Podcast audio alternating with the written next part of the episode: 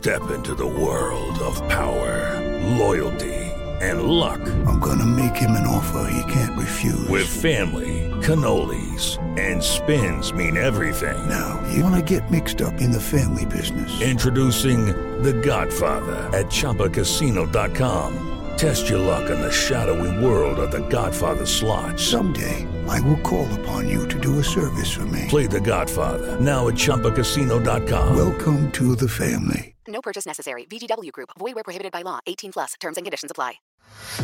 ¿Tú sabes cuánto puede escribir un bolígrafo?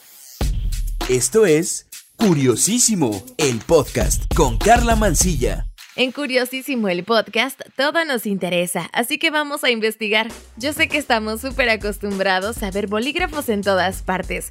En la casa, en la escuela, en tu mochila, en tu bolsa. Es un elemento completamente rutinario y común en nuestras vidas que estoy segura que no sabías que está lleno de curiosidades y de una gran historia. Te cuento, la tinta de un bolígrafo permite trazar una línea de nada menos que 2 kilómetros de longitud. ¿Te atreverías a comprobar que esto es cierto? Fíjate que el inventor del bolígrafo es Ladislao José Viró. Este periodista húngaro nacionalizado argentino nació en Budapest en 1899.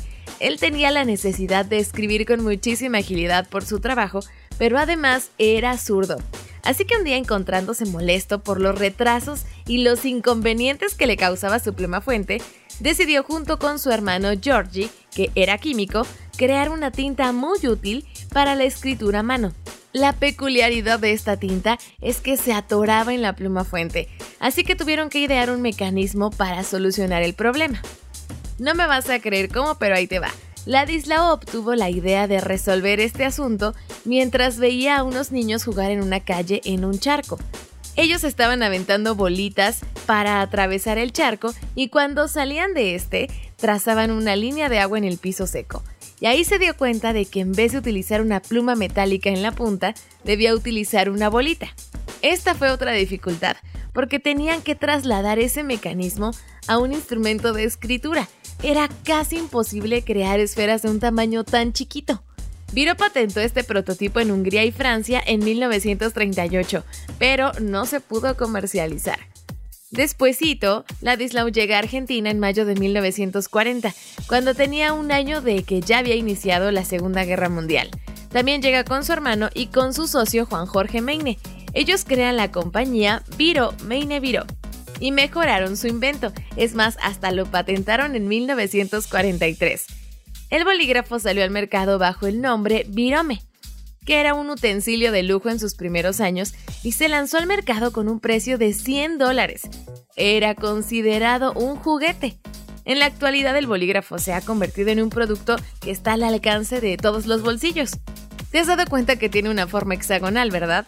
Bueno, esto responde a un criterio de aprovechamiento de espacio a la hora de almacenarlos y guardarlos en cajitas. Ya existen de muchas formas y modelos, así como materiales.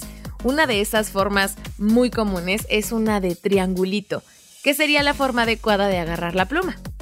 Bueno, y hablando de bolígrafos, ¿te has fijado que tienen un agujero en la tapa? La razón es súper sencilla. Se empezó a aplicar en 1991 por cuestiones de seguridad y esto para evitar que alguien pueda ahogarse luego de que se trague la tapa por accidente.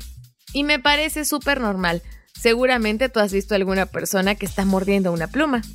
Y bueno, y seguimos con agujeros, pero ahora nos centraremos en el que está en el cuerpo del bolígrafo. Y esto es para evitar que explote en situaciones de alta presión, por ejemplo en un avión. Y tienes que saber que un bolígrafo no va lleno de tinta. Esto es porque con el calor se expande y claro, al contacto con la mano se desbordaría. Ven, está todo súper pensado. Ahora que ya resolvimos un misterio de la cotidianidad, deseo que te compres el bolígrafo de tu color favorito. Escríbeme en Twitter, me encuentras como arroba carla-mansilla. Carla con K y doble A al final. Mándame tus dudas y curiosidades para investigar sobre ellas. Gracias por estar en este episodio de Curiosísimo el podcast. Te recuerdo que aquí todo nos interesa. Yo soy Carla Mancilla. Cuídate, un beso.